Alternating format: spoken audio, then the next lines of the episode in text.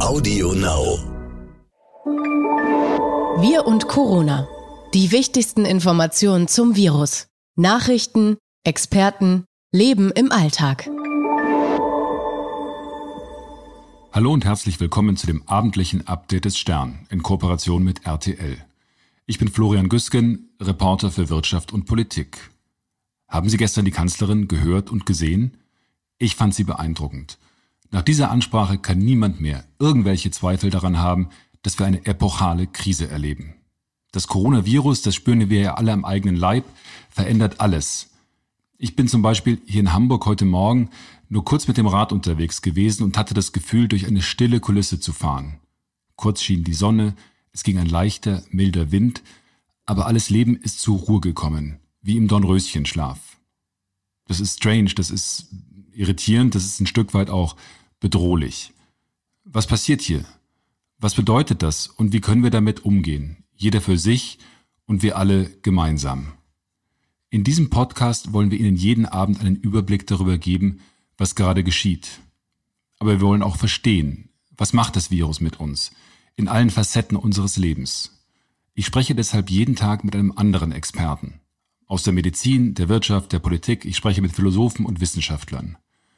Aber ich möchte auch mit Ihnen zu Hause ins Gespräch kommen. Wie läuft's bei Ihnen? Wie gehen Sie mit der Situation um? Und vor allem auch, was gibt Ihnen Hoffnung? Was macht Ihnen jetzt Spaß? Was ist vielleicht auch überraschend schön? Heute habe ich den Sportkommentator Wolf Christoph Fuß eingeladen, um mit ihm darüber zu sprechen, was Corona mit dem Fußball macht. Was fehlt, wenn die Stadien leer sind, Spiele abgesagt werden, wenn die Wucht und die Emotion dieses Sports aus dem Alltag gesaugt wird? Vor dem Gespräch mit ihm gibt es für Sie einen kurzen Blick auf die heutige Nachrichtenlage, zusammengestellt von meiner Kollegin Silvana Katzer. Man kann auch nach draußen gehen, natürlich, aber wenn es geht, eben allein. Und bitte bleiben Sie sonst zu Hause. Und laden Sie auch niemand ein, wenn es jetzt um die Kinder geht, größere Kinderpartys zu Hause zu machen. Dann erwarte ich aber eben auch, wenn wir miteinander verstehen, worum es geht, dass dann möglichst alle es mal zwei, drei, vier Wochen aushalten, auf bestimmte Dinge im Alltag zu verzichten. Die Ausgangssperre wird kommen, davon bin ich überzeugt, wenn klar ist, dass alles andere nicht funktioniert. Die Zahl der bestätigten Infektionen mit dem Coronavirus in Deutschland ist inzwischen fünfstellig. Unter den Infizierten ist unter anderem auch der frühere Grünen-Chef Cem Özdemir. Der Corona-Verdacht bei Finanzminister Olaf Scholz hat sich dagegen nicht bestätigt. Sein Test fiel negativ aus. Nordrhein-Westfalen will die Grenzen zu den Niederlanden und Belgien offen halten. Ministerpräsident Laschet will nicht, dass frische Lebensmittel in den Lastwagen durch lange Staus an den Grenzen verderben. Die Bundesregierung will mit Milliardenzahlungen sicherstellen, dass Selbstständige und Kleinunternehmen Mieten und Rechnungen zahlen können. Das Paket soll mindestens 40 Milliarden Euro umfassen. Die EU unterstützt die Aktion der Bundesregierung, die gerade Zehntausende Deutsche aus den Urlaubsgebieten zurückholt. Mit Charterflügen werden gestrandete Deutsche aus Tunesien, Ägypten oder Marokko nach Hause gebracht. Das Coronavirus legt das öffentliche Leben lahm, auch den Fußball. Gerade gibt es kein Derby, keine Champions League, kein Spiel in der Kreisliga. Und eine Europameisterschaft, so viel steht fest, wird es in diesem Jahr auch nicht geben. Wie leben Fans, Begeisterte ohne Fußball? Darüber spreche ich jetzt mit Wolf Christoph Fuß. Bei Sky kommentiert er die Topspiele der Fußball-Bundesliga oder die Champions League. Er ist außerdem die Stimme des Videospiels FIFA und hat einen Podcast, der sich auch nur um Fußball dreht. Wenn es einen gibt, der weiß, was jetzt bei Fans, in Vereinen, in dem ganzen Sport los ist, dann ist es Fuß.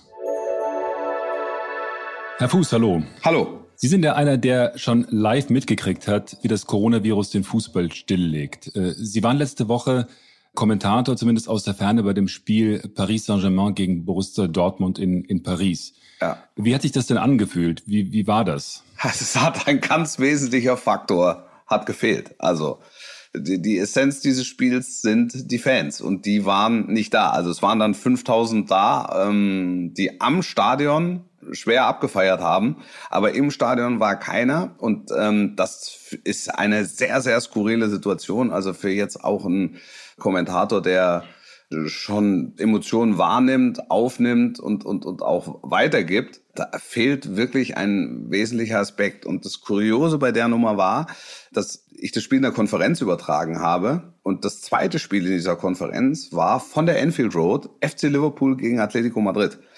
Mit Zuschauern, mit Verlängerung. Also da ging mhm. die Post ab. Emotionen maximal. Und immer, wenn die von der Enfield Road quasi nach ähm, Paris geschaltet haben, ähm, hat man wirklich vor Augen geführt bekommen und auch vor Ohren geführt bekommen, was fehlt.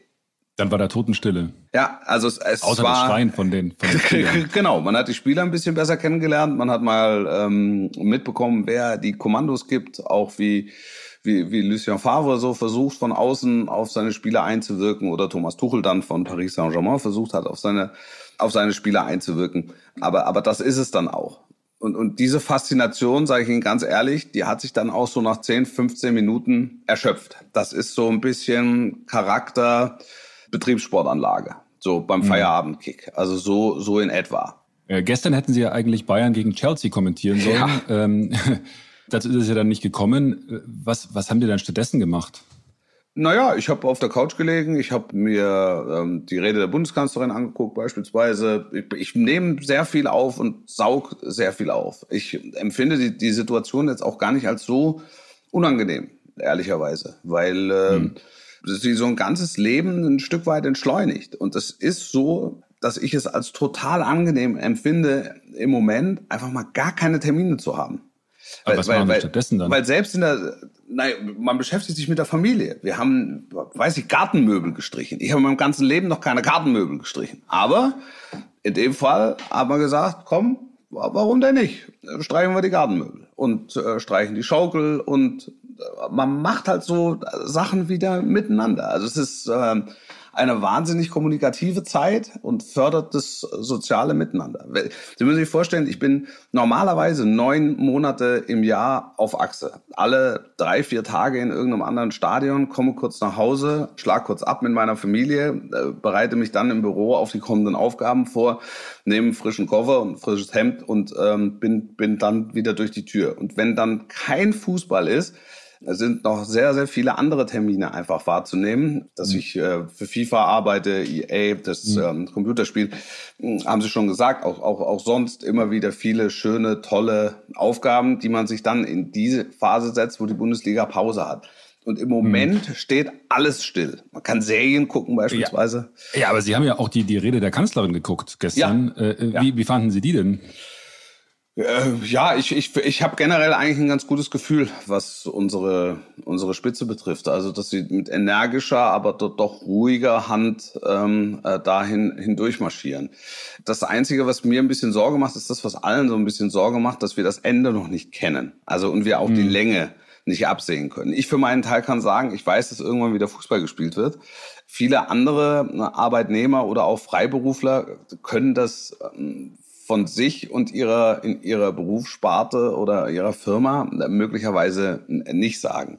Deshalb mhm. rede ich mich auch ein bisschen leichter. Aber die Kanzlerin mhm. hat ja im Moment gar keine andere Möglichkeit, als auf die Leute einzuwirken, dass sie die Maßnahmen, die getroffen werden, die ich für sehr sinnvoll erachte, ähm, auch eingehalten werden. Die Kanzlerin hat ja gestern auch immer wieder Solidarität eingefordert. Das war ja das große Thema. Wir müssen zusammenstehen, wir müssen zusammenhalten, wir müssen solidarisch sein, das ist ja, hat ja Bezug durchaus auch zum Fußball und zum Sport. Absolut. Das, das ist der ja You'll Never Walk Alone, ne? Das ist der, der kleinste gemeinsame Nenner unter den Fußballfans im, im, im Weltfußball.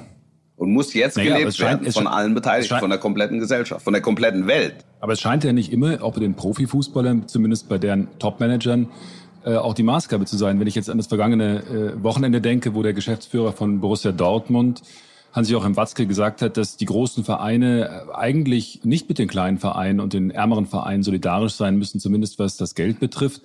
Äh, das war doch eher ein schlechtes Beispiel, oder? Ja, ja, finde ich auch, finde ich auch. Also da habe ich mich sehr, sehr gewundert. Aber ich führe das jetzt mal darauf zurück, ähm, dass auch er eine solche Situation noch, noch nie erlebt hat. Und deshalb fand ich komplett falsch lag in, in, in seiner Wortwahl und auch letztlich in seiner Conclusio. Und mhm. ähm, ich glaube, dass er sich dessen auch gewahr wurde und mittlerweile ja weiß ich nicht, dem Kicker oder der Sportbild oder beiden äh, eben gesagt hat, dass er bereit ist, äh, auf ein Drittel seines Gehalts zu verzichten in, in der mhm. Zeit. Also Solidarität steht über allem und das gilt logischerweise auch für den Profifußball und über kurz oder lang wird das auch ähm, Hans-Joachim Watzke so sehen oder so sehen müssen. Aber es ist halt, es ist insgesamt ist es neu äh, für den Profifußball. Ich wundere mich zum Beispiel, dass ähm, der, der, der Profifußball auch nicht versichert ist gegen derartige Krisen. Also das, das liegt überhaupt nicht in, in der Gedankenwelt offensichtlich, dieses Wirtschaftszweig. Also es ist Was ein, Sie meinen, ist, dass Christian Seifer, der Chef der, der Profiliga DFL, äh, ist ja, ich glaube, letzte Woche rausgegangen und hat erklärt, wie bedroht auch diese ganze Branche ist. Ja. Er hat, ich glaube, von 56.000 Arbeitsstellen gesprochen und von 10.000 Jobs und von äh, Abermillionen Umsätzen, äh, die da jetzt möglicherweise äh, versickern könnten und verschwinden könnten. Ähm, was meinen Sie damit Versicherung? Wie könnte man da versichert sein? Weiß ich nicht. Also ich habe das mal, ich, ich stelle mir das jetzt so vor wie ein normaler Häuslebauer oder, oder jemand, der, der, der, der sich eine Immobilie kauft. Also der, der schließt ja eine Elementarversicherung ab in hm. der Regel, idealerweise. Also bis zu einem gewissen Grad muss man es. Also sich, man muss sich gegen Erdbeben versichern, obwohl man überhaupt nicht in, vielleicht gar nicht in Erdbeben hm. gefährdeten Gebiet wohnen. Und das ist, das ist ein Ansatz, den der deutsche Profifußball, ein gedanklicher Ansatz, den der deutsche Profifußball bis hierhin überhaupt noch nicht hatte. Also sie leben in einem Hochrisikogeschäft, das sie aber nicht absichern. Ähm, das ist schon, mhm. das ist schon spannend, ähm, weil da werden große, äh, große Umsätze getätigt, aber es ist eine Branche, die im Grunde von der Hand in den Mund lebt. Also wenn jetzt gerade ein Spieler für 50 oder 60 Millionen verkauft wurde, dann hat man ein bisschen Platz und hat ein bisschen mehr Volumen, investiert aber direkt entweder in ein neues Nachwuchsleistungszentrum oder ein neues Stadion oder eben in einen Alternativspieler oder zwei Alternativspieler. Da, es, geht, es geht ja nicht darum, ähm, für schwere Zeiten was auf der hohen Kante zu haben. Weil man ja davon ausgeht, mhm. man ist in einem Rad und dieses Rad stoppt nicht. Und wenn das Rad dann plötzlich doch stoppt, so wie es im Moment ist, dann stehen plötzlich alle da und sagen, jo. Wie ernsthaft schätzt Sie denn die Gefahr, also auch die wirtschaftliche Gefahr für die Vereine und auch die Profiligen tatsächlich ein? In den letzten Jahren ist das Geschäft ja eher massiv aufgebläht worden, wenn man sich das so ja. überlegt, mit den Milliarden, Millionen Umsätzen, mit den Transferzahlungen und mit den äh, Merchandising hier und da, das ist ja eigentlich ein Geschäft, was völlig, völlig aufgeblasen ist. total, total. Also die, diese äh, Corona-Krise, wenn wir sie mal so nennen wollen, ähm, wird dazu beitragen, dass aus diesem Ballon erheblich was an Luft rausgelassen wird. Das äh, steht für mich außer Frage. Also abgesehen von, von den Clubs, die wirklich äh, großzügigst von irgendwelchen äh, Scheichs oder Oligarchen alimentiert werden. Aber die, die in erster Linie auf, auf Industriezweige äh, bauen, bauen müssen, ähm, die unterstützen, die auf Fernsehgelder äh, bauen, ähm, die werden sicher nicht mehr in dem Umfang, erstmal nicht mehr in dem Umfang ähm, investieren, wie sie es in den letzten Jahren getan haben. Das war ja ein, ein höher, schneller, weiter. Das war äh, vom anderen Stern. Also ähm, noch vor einem Jahr hieß es bei den Bayern, ein 100 Millionen Transfer ist äh, für uns absolut nicht darstellbar und äh, wir wollen es auch nicht.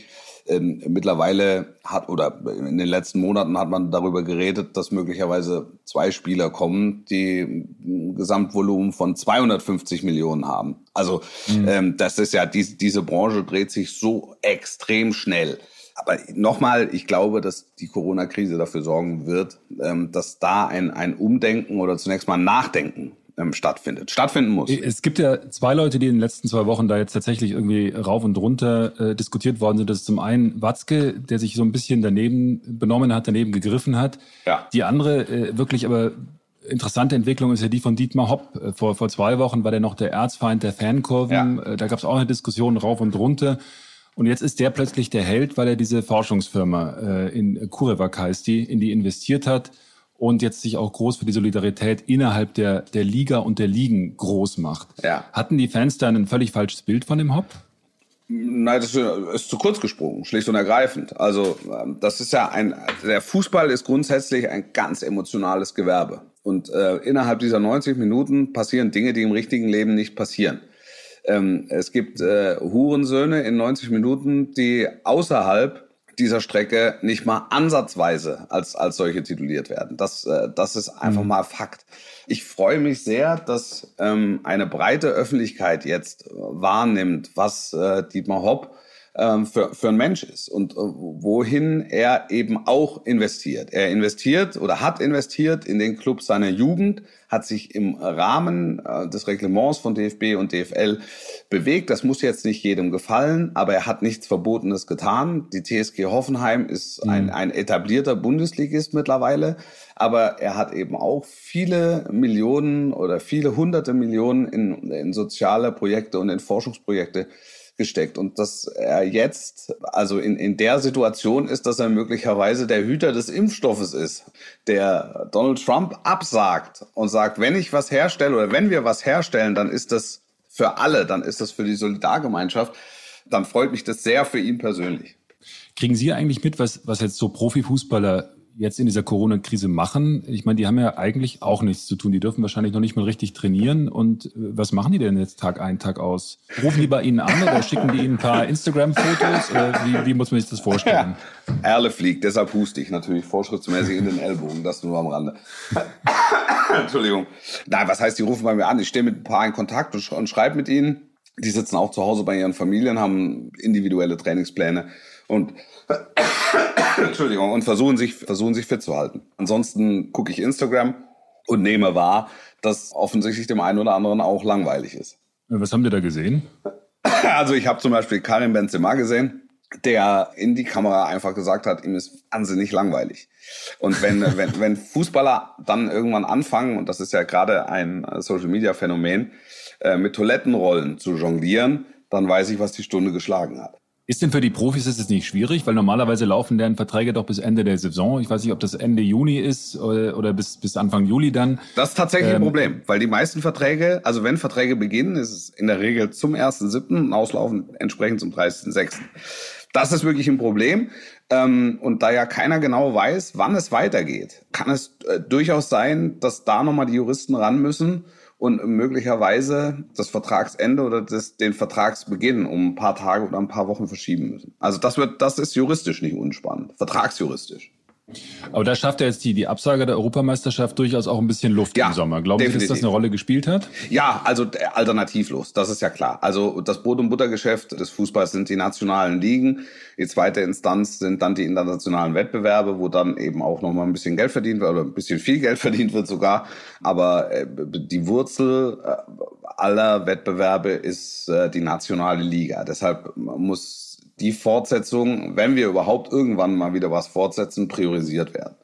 Und dann ist der zweite Schlag ist, äh, sind die Europapokalwettbewerbe und erst als drittes kommen dann die, die Nationalmannschaften. Also da, da geht's ja dann auch noch um, um Länderspiele, die ausfallen. Auch da hängen ja dann Fernsehrechte dran. Auch die Spiele müssen in irgendeiner Form ähm, nachgeholt werden. Aber die EM war der, war der große Block, der jetzt erstmal entlastet und allen Ligen mit Sicherheit hilft. War das denn richtig, das so schnell abzusagen dann? Die EM? Ja. Ja, also das hätte man schon vorher tun können, meiner Meinung nach. Also das war schon eine Woche, bevor sich die UEFA zusammengesetzt hat, klar, dass wir äh, auf eine Pandemie zusteuern, die diese Welt lange nicht gesehen hat und äh, wo du dann auf jeden Fall die Kontinentalwettbewerbe ähm, oder die internationalen Wettbewerbe ähm, aus den Angeln heben musst um eine Chance zu haben, die nationalen Wettbewerbe zu Ende zu spielen. Aber es könnte ja die kuriose Situation, und die wird jetzt wahrscheinlich entstehen, dass man sagt, man hat dann äh, 2021 eine Europameisterschaft und im darauffolgenden Jahr dann eine Weltmeisterschaft. Ne? Das ist dann schon eine besondere Situation. Eine besondere Situation, ja. Aber es ist halt, es ist ja nicht zu ändern. Also jeder muss in irgendeinen sauren Apfel beißen. Sehr wahrscheinlich, dass es der Apfel, in den die internationale Fußballgemeinschaft beißt. Also das. Ja, für die Fans würde das ja bedeuten, nach einer langen Zeit der Dürre kommen dann zwei fette dann, Jahre. Ja, kommt dann, kommt's dann geballt. Also ich kann kaum glauben, dass wir äh, in der Saison noch Spiele mit Zuschauern erleben. Mhm. Egal, ob es weitergeht oder nicht. ich stelle jetzt auch mal durchaus in Frage, ob wir ähm, im August schon wieder so weit sind, vor 40 oder 50 oder 80.000 Menschen Fußballspiele zu gucken. Mhm. Das wird man sehen. Also ich will jetzt hier keine Szenarien äh, malen, weil, weil ich es tatsächlich nicht weiß, aber auch darüber äh, wird sicher gesprochen und auch sicher nachgedacht. Und wenn es dann so ist, dass wir praktisch ein Jahr uns von Geisterspielen ernähren, dann finde ich, kann man auch innerhalb kürzester Zeit mal zwei große Turniere mit Zuschauern zeigen. Ehrlicherweise. Aber könnte das jetzt nicht ein riesengroßes Drama für einen der ganz großen Stars bedeuten? Ich meine, ich meine Jürgen Klopp ähm, mit Liverpool ist jetzt endlich, endlich kurz davor, in, in England Meister zu werden. Äh, und jetzt, äh, wenn das möglicherweise durch Corona äh, diese Meisterschaft abgebrochen wird, wird er das doch nicht. Ist das nicht ein unglaubliches Drama? Ich glaube, dass es für, für, für Jürgen Klopp jetzt gar nicht so ein so ein Riesendrama wäre für, für ihn persönlich. Also es wäre es wäre schade für den Club in der, in der Situation. Also so lange auf die Meisterschaft gewartet zu haben, jetzt sind sie einen Millimeter davon entfernt, dass man ihnen den Pott in die Hand drückt. Also man ist ja geneigt zu sagen, gib ihnen den jetzt. Aber dass diese Stadt diese Meisterschaft eben nicht feiern darf. Es blutet einem das Herz, aber es ist im Moment nicht zu ändern. Ich glaube wirklich, dass Jürgen Klopp vergleichsweise entspannt mit der Situation umgeht, weil die Meisterschaft zählt so oder so und dann wird man sich dann, wenn es wieder geht, zu einer großen Parade treffen und wird das äh, sehr, sehr ausgelassen, denke ich, feiern und er selbst auch, wenn Zeit mhm. dafür ist. Was machen Sie denn? Sie sind ja auch Fan, Begeisterter. Wie, wie gehen Sie jetzt eigentlich mit dieser fußballlosen Zeit um? Haben Sie da irgendwelche Ersatzmittel, wie Sie sich, spielen Sie jetzt im Garten und kicken da selbst ein bisschen oder wie muss man sich das vorstellen? Naja, ich habe ich hab eine kleine Tochter, also dementsprechend wird's mir nie langweilig. Also sie setzt dann auch den Mittagsschlaf aus und dann sind wir den, den ganzen Tag zusammen und machen, machen allerhand. Wir schaukeln, wir rutschen, wir bauen Gartenhäuser, wir arbeiten im Garten, wir machen weiß ich nicht, die, die bringen die Gartenmöbel auf Vordermann, äh, misten den Keller aus. Ich habe, das habe ich aber schon schon seit ein paar Monaten wieder genau. angefangen, Klavier zu spielen, habe jetzt Zeit, das noch ein bisschen zu intensivieren. Äh, man kann mal ein bisschen was lesen. Also es, es, es wird mir nicht langweilig. Also wie ich vorhin schon sagte, ich genieße diese Zeit im Moment sehr, auch in dem Wissen, dass irgendwann wieder Fußball gespielt wird. Ob mit oder, mhm. oder ohne Kulisse. Also ich, ich weiß nicht, wie lange es dauert, aber ich weiß, es ist endlich die Pause. Und deshalb äh, bin ich auch in der Lage, das vollumfänglich zu genießen. Es, es braucht so eine Krise, die einen dann wieder so an die Ursprünglichkeit zurückführt. Und das ist toll, finde ich. Also Sie machen ja selbst auch einen Fußball-Podcast, einen, einen empfehlenswerten Fußball-Podcast. Vielen Dank. Was machen Sie denn da jetzt? Ja, wir, wir wenn, haben, wenn die gar nicht gespielt wird. Ja, wir haben jetzt, wir haben jetzt erstmal die Taktung, dass wir uns so ein bisschen an, an, an meinem Terminkalender, äh, ursprünglichen Terminkalender orientieren. Also, wie Sie richtig sagen, Mittwochabend wäre Chelsea Bayern gewesen, am Sonntag wäre, am kommenden Sonntag wäre Bayern gegen Eintracht Frankfurt gewesen. Dann orientieren wir uns ein bisschen am Terminkalender von meinem Kompagnon, der dann zur Nationalmannschaft äh, gereist wäre. Und dann mal gucken, wo es uns hintreibt. Also es, es ist ja klar, also je länger kein Fußball gespielt wird, desto weniger ist Fußball Thema. Der saß jetzt äh, oder sitzt immer noch äh, in, in Quarantäne. Ich sitze arbeitslos in Isolation. Also es passieren die tollsten Dinge. Die Kanzlerin hat ja gesagt in ihrer Rede an die Nation, äh, jetzt stehen eine Situation an, die es seit dem Zweiten Weltkrieg eigentlich gar nicht mehr gegeben hat. Ja. Für den Fußball ist das aber doch eigentlich gar kein schlechtes Omen, denn nach dem Krieg wurde Deutschland ziemlich schnell Weltmeister. 54, naja, ziemlich, ziemlich schnell bedeutet neun Jahre. also ist relativ. Aber es hat schon, es hat das, was im Moment passiert, hat schon eine, eine historische historische Dimension. Und ich will da eigentlich, ich will eigentlich weg vom Fußball, ne? weil der, der, der Fußball ist in der aktuellen Krise, auch wenn wir jetzt viel und lange und ausführlich darüber geredet haben, in der aktuellen Krise ist der Fußball maximal eine Fußnote. Und irgendwann wird der Fußball wieder wichtig sein und dann werden wir ihn spielen, weil er für das soziale Miteinander dieses Landes eine äh, durchaus nicht unwichtige Bedeutung hat. Und ich rede jetzt nicht nur darüber, dass ähm, 80.000 ins Stadion kommen und Millionen zu Hause vor den Fernsehgeräten sitzen, sondern ich rede vor allen Dingen auch darüber, dass Millionen in, in, in Fußballvereinen ihrem Lieblingssport wieder, wieder nachgehen können. Alles hat seine Zeit. Jetzt im Moment machen wir Pause, halten die Füße still und kicken zu Hause vor die Wand. Und sobald sich die Türen wieder öffnen, gibt's mit neuen, vielleicht frischen, durchaus nachdenklichen Anstößen geht's weiter.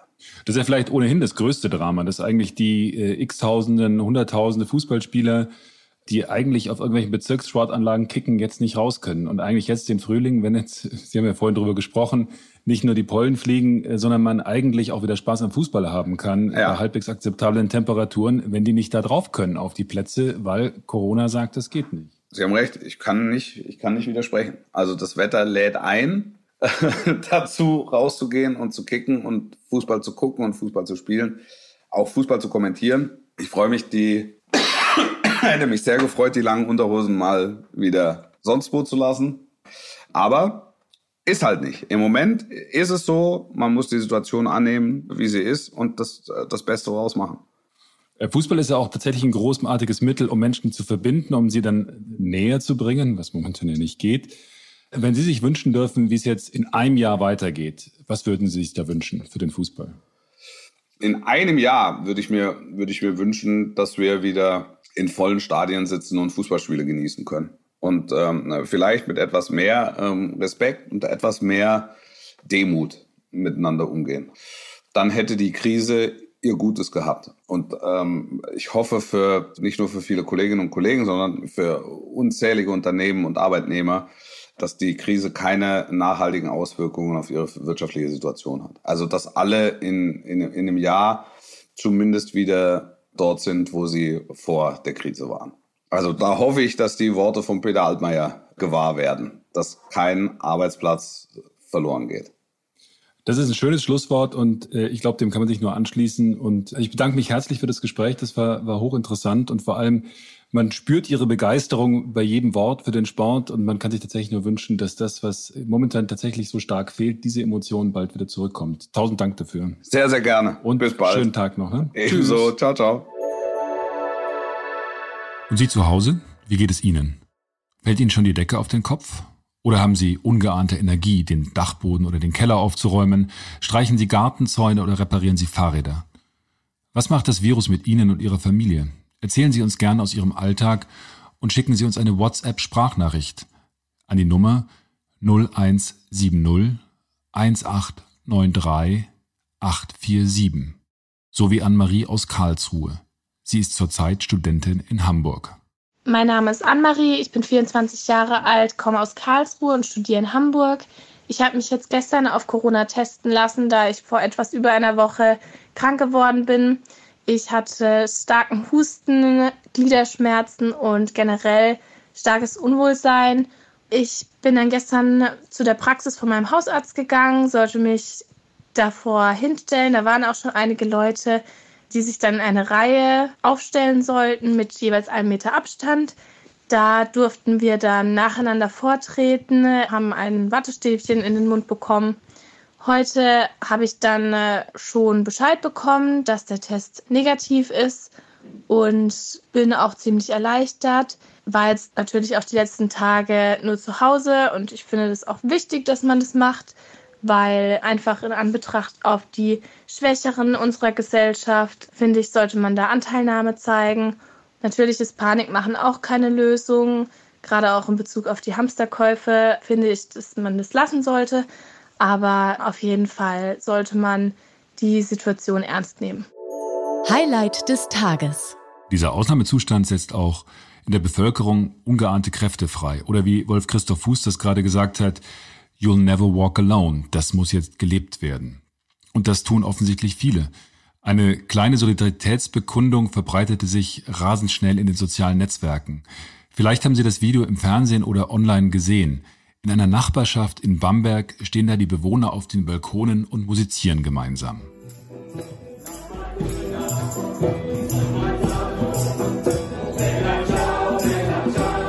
Sie halten Plakate mit italienischen Sprüchen in die Kamera und obwohl sie weit voneinander entfernt stehen, scheinen sie alle fröhlich.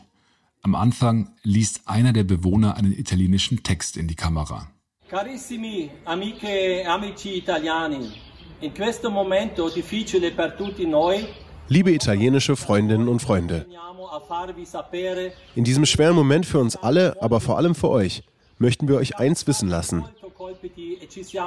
Wir waren sehr beeindruckt und gerührt zu sehen, wie ihr in der Isolation gemeinsam über die Balkone gesungen habt. Wir hier in Bamberg, in Bayern, haben uns gemeinsam im Chor versammelt und singen nun für euch Bella Ciao. E di cantare per voi la canzone di libertà per, eccellenza. Mi scusate. Bella ciao! Wir hoffen sehr, dass euch dieses Lied dabei hilft, euch von dem Virus zu befreien. Umarmung und alles Gute von euren deutschen Freunden. Mischa Salzmann aus Bamberg ist einer von ihnen. Wie kam es zu der Aktion? Das war im Prinzip Ende letzter Woche. Da haben wir im Fernsehen gesehen, wie die Italiener mit der Ausgangssperre umgehen, damit umgehen, dass es keine sozialen Kontakte mehr gibt und dann sich gemeinsam verabreden auf dem Balkon, gemeinsam zu singen und so den Kontakt zu halten. Wir fanden die Idee, also ich hatte eine Gänsehaut, als ich das gesehen habe und dann haben wir kurz vor der Haustür gesprochen und haben gesagt, sowas müssten wir hier auch machen. Äh, und zwar als Solidaritätsadresse an unsere italienischen Freunde, aber natürlich auch an alle Menschen hierzulande und in der ganzen Welt. Wir haben keinen Tag gebraucht, um einen gemeinsamen Termin zu finden. Und dann haben wir losgelegt. Das Video wurde inzwischen mehr als 350.000 Mal geklickt. Läuft im deutschen und italienischen Fernsehen, sogar der italienische Finanzminister hat es auf Twitter geteilt.